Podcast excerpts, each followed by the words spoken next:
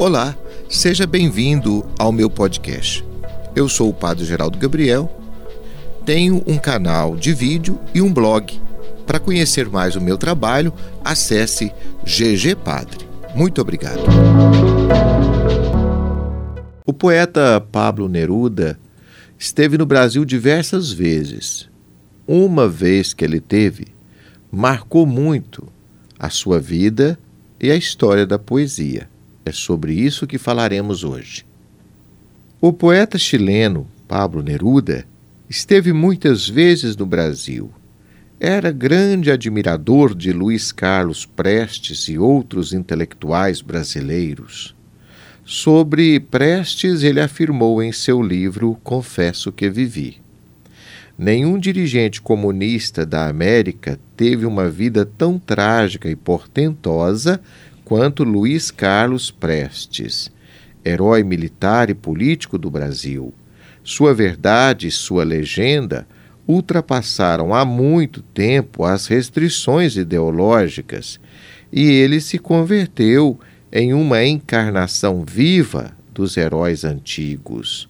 Por isso, quando em Isla Negra recebi um convite para visitar o Brasil e conhecer Prestes, aceitei imediatamente.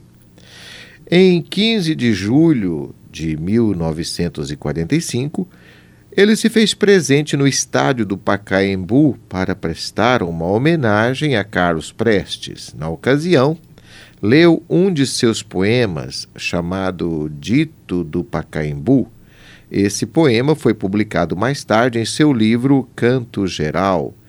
Neruda sabia da militância política de Carlos Prestes e acompanhou seu drama pessoal quando ele foi preso e sua esposa Olga Benário, deportada do Brasil por Getúlio Vargas para morrer na Alemanha nazista em 1942.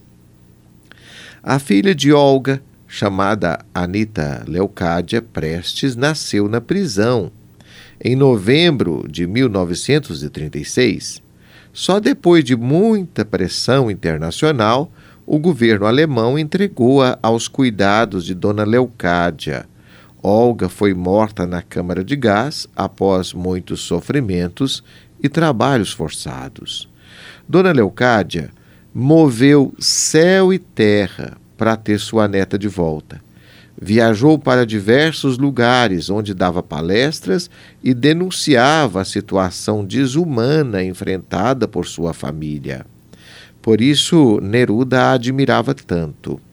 Em 1943, morreu exilada no México e nem pôde contar com a presença do filho, Carlos Prestes, porque o governo de Getúlio Vargas não permitiu a saída dele do Brasil. À época, Neruda, que também estava no México, dedicou-lhe um poema intitulado Dura Elegia. O poema foi lido por ele mesmo junto à sepultura de Dona Leocádia. Agora eu vou recitar partes desse poema para você.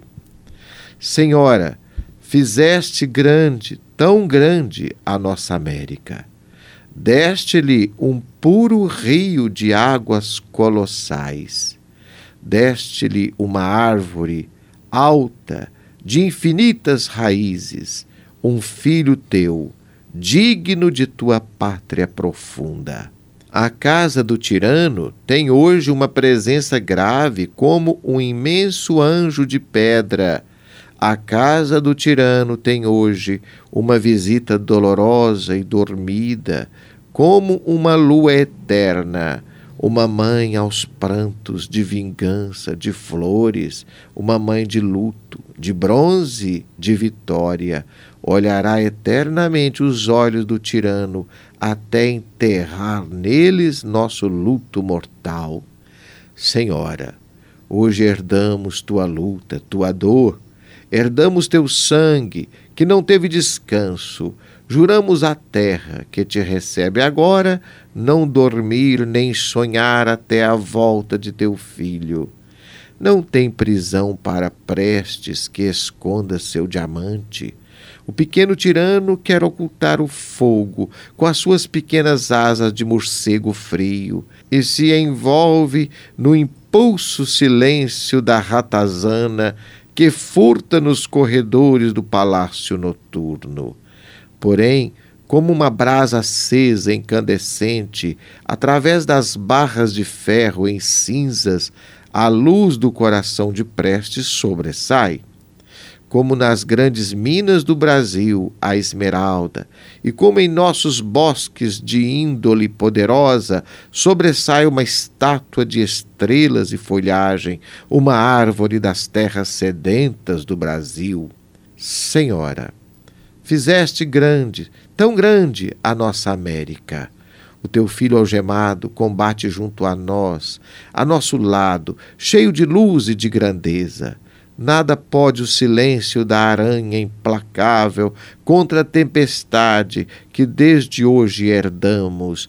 Nada podem os lentos martírios deste tempo contra seu coração de madeira invencível. Estando de passagem pelo Panamá, Neruda incluiu este poema em um de seus recitais. Após recitá-lo publicamente, teve um incidente com o embaixador do Brasil presente no local.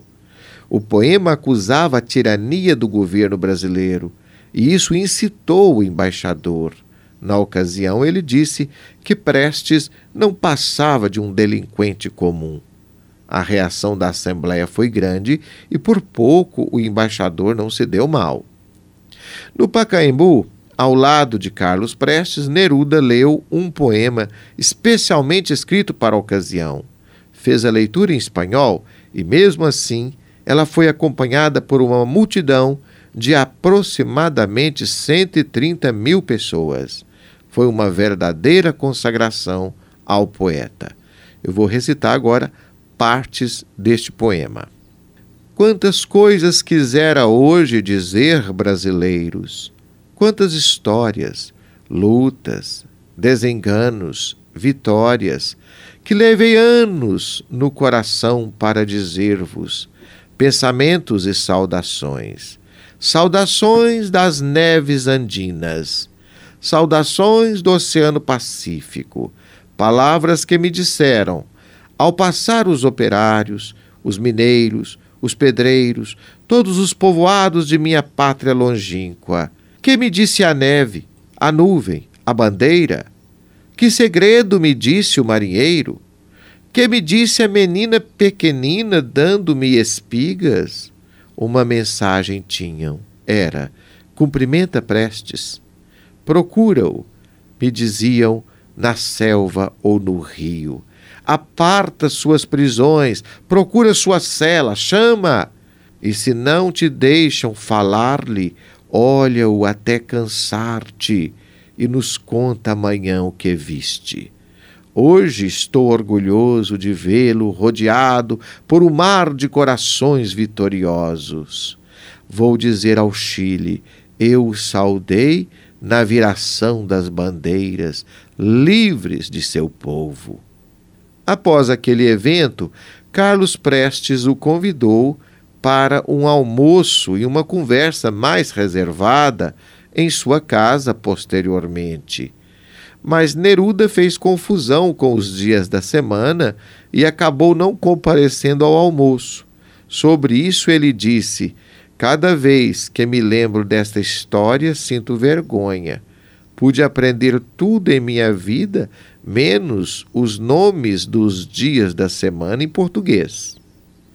Em outras ocasiões, Pablo Neruda visitou o Brasil, onde fez grandes amigos, como Jorge Amado de Cavalcante, Roberto Burlemax e Vinícius de Moraes. Pablo Neruda foi mais do que o poeta do amor. Ele foi o poeta da construção de uma identidade latino-americana. Sua poesia canta as paisagens, fala dos grandes personagens que marcaram a história da América Latina para além de cantar o amor e a vida, ela tem um viés político, por ser uma poesia encarnada na vida dos povos explorados da América Latina. Por isso, seus textos merecem sempre serem revisitados. Você gostou dessa história? Quer saber mais? Acesse ao nosso blog e ao nosso canal de vídeo. Um grande abraço para você.